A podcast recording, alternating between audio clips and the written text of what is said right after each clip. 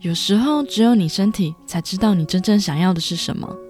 然后便看向了小薇。此时的两人四目相交，似乎有什么已经发生在了两人之间。欢迎收听《藏在角落的故事》，让你找回被遗忘的故事。这里是最鸡汤的百合 Podcast，我是 Miss M。人生如戏，戏如人生。每周一集，带你听完女同志电影、电视剧，陪你从故事带来启发，一起成长及实现更幸福的人生。本集的主题是我心中最经典的女同志电影《面子》。这部电影呢，获得二零零五年金马奖观众票选最佳影片，也是导演自己本身的出柜经验所写的剧本。主要讲述呢，华裔外科的医生小薇及他的舞蹈家女友 Vivian 两人的爱情故事，并且引用了东方社会人际关系中的概念“面子”作为主轴，记录了小薇及母亲两代人的幸福与面子间的关系。别以为面子没什么，但实际上却无所不在，影响着人们的一生。究竟故事会如何开始呢？让我们听下去吧。故事的背景设定在两千年左右的美国纽约华人街。小薇是一名外科实习医生，她拥有卓越的外科天赋，穿着中性，有着长马尾的造型。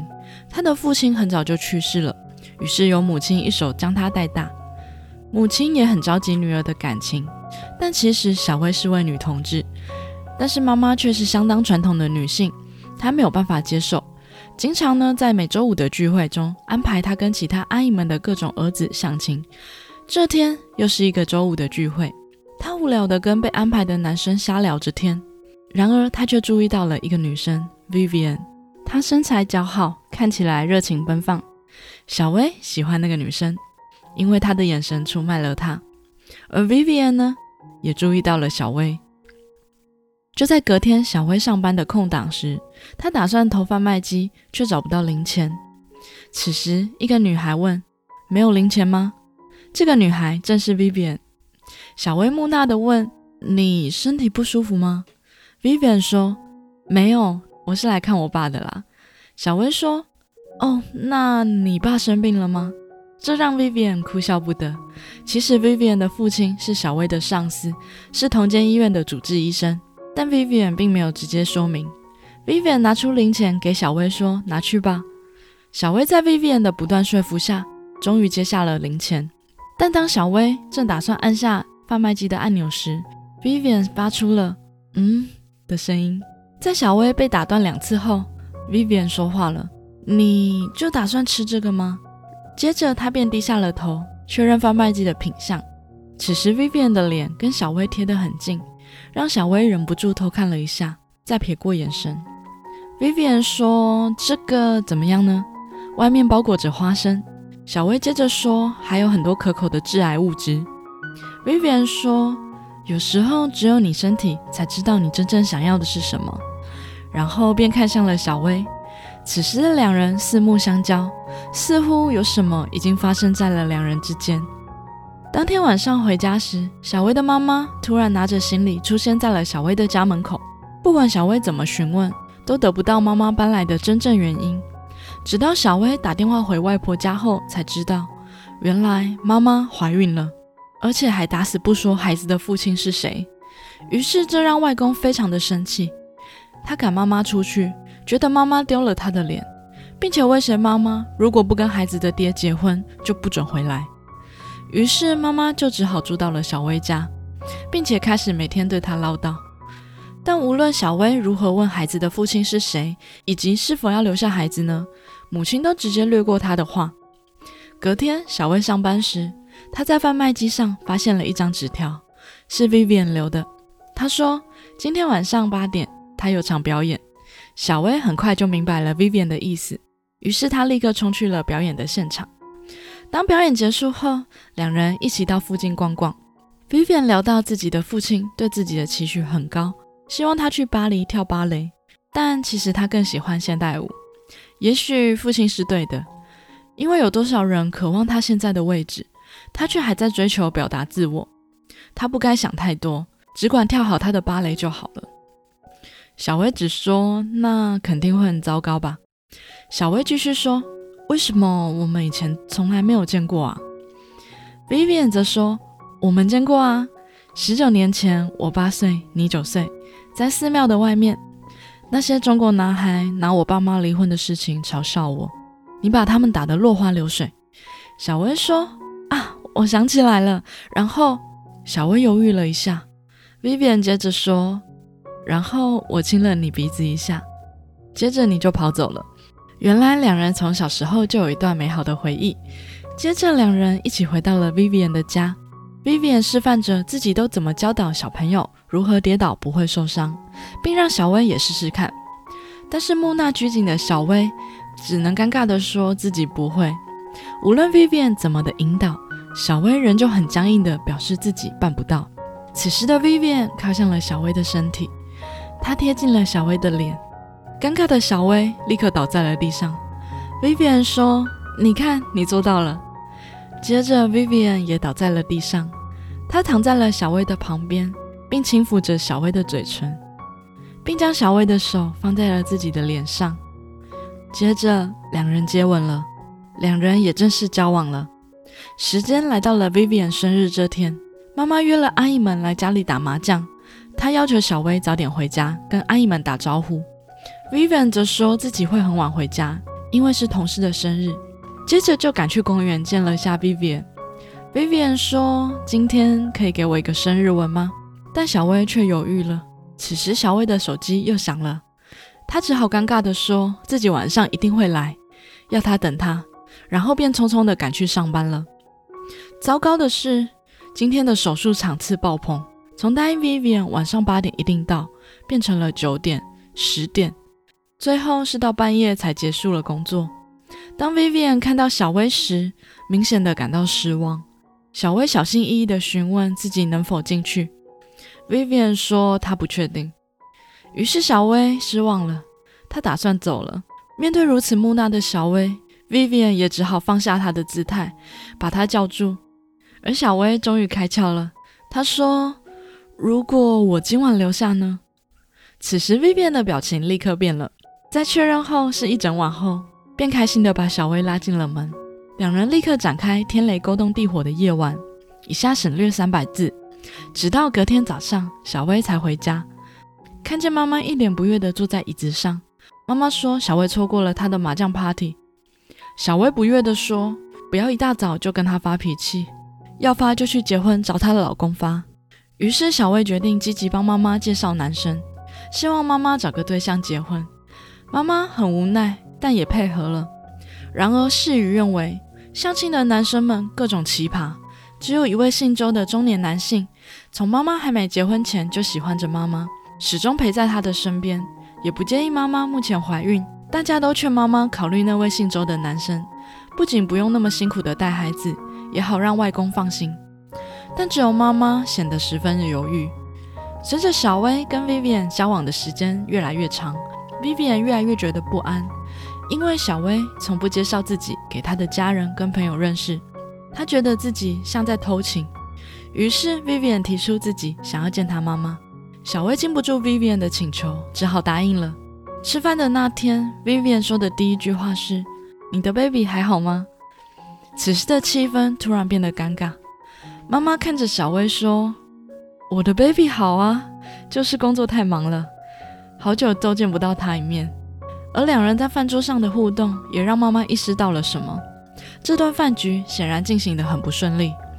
其实妈妈几年前就曾经目睹过小薇跟女生交往，只是两人从来没有再谈论过这件事。妈妈只是不断的介绍男生给她。就在同一时间，Vivian 也跟小薇说，他得到了巴黎芭蕾舞剧场演出的机会，是一个四年的合约。小薇有些失落，又装作若无其事的说。恭喜你，什么时候要走啊？Vivian 说他还不确定，最晚下周要给回复。其实 Vivian 在等小薇挽留他，然而小薇却没有这么做。当小薇去之前妈妈工作的理发店里整理头发时，才意外的得知，原来妈妈怀孕的事情成为了大家口中的八卦，并且那些曾经要好的阿姨们都在刻意疏远妈妈。晚上睡觉时。小薇认真的问妈妈：“喜欢周先生吗？”妈妈只说他人还不错。而小薇知道妈妈其实不喜欢她。某天，Vivian 来医院找父亲时，恰巧遇见了小薇。Vivian 的父亲也单独找了小薇聊天。他知道 Vivian 犹豫去巴黎的原因，是因为小薇。他觉得 Vivian 很有天赋，应该去巴黎展现她的才能。而小薇说她知道了，接着便开始躲着 Vivian。时隔多日，才终于跟 Vivian 在公园见面，两人生疏的闲聊着。Vivian 问小薇这几天去哪了，小薇面露难色的说：“最近发生很多事情，我知道这样会伤害到你。”而 Vivian 已经知道小薇的意思了，他说：“至少不是外伤。”然后便独自离开了，两人就这样分手了。当天晚上回家，小薇决定跟妈妈出柜，她说：“妈，我爱你，但我也是 gay。”妈妈面无表情地说：“我的女儿不可能是 gay。”小薇则流着眼泪说：“那我可能不能是你的女儿了。”祸不单行，小薇的外婆也病情恶化，离开了人世间。无论是外公、妈妈或是她，都打击很大。这段期间，周先生的耐心陪伴，让小薇的妈妈终于愿意答应周先生的求婚。但小薇的妈妈并没有邀请小薇参加婚礼。时间到了，婚礼当天，小薇在地铁站时碰到了总是拿给她妈妈中药的男生，叫小鱼。小鱼的父亲是开中药店的，于是他经常会抓一些补药让小鱼带给母女。小薇一直不疑有他，直到今天回家时，他不小心弄破了中药的袋子，发现了里面藏有一封信，信里写了许多男生对妈妈的告白。男生知道他们是真心相爱的。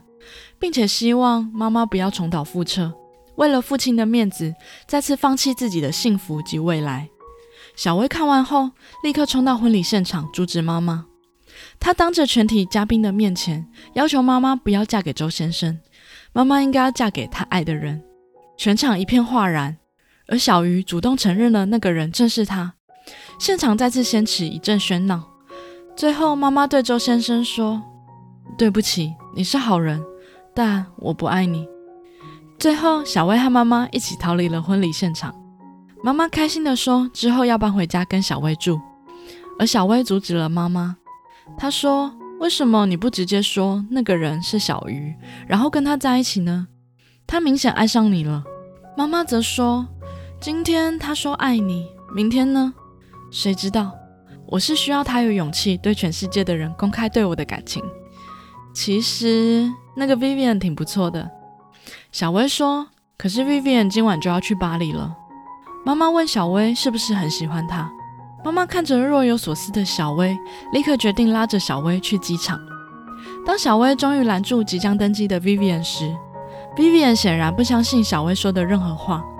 两人因为许多想法起了冲突。Vivian 最后说：“吻我，当着这里所有人的面。”看着小薇犹豫及飘逸的眼神，Vivian 在摇摇头后转身走进了登机门。尽管小薇在身后喊了“我爱你 ”，Vivian 人头也不回的离开了。时间就这样过去了三个月。这天，小薇在妈妈的强烈要求下，再次参加了周五聚会。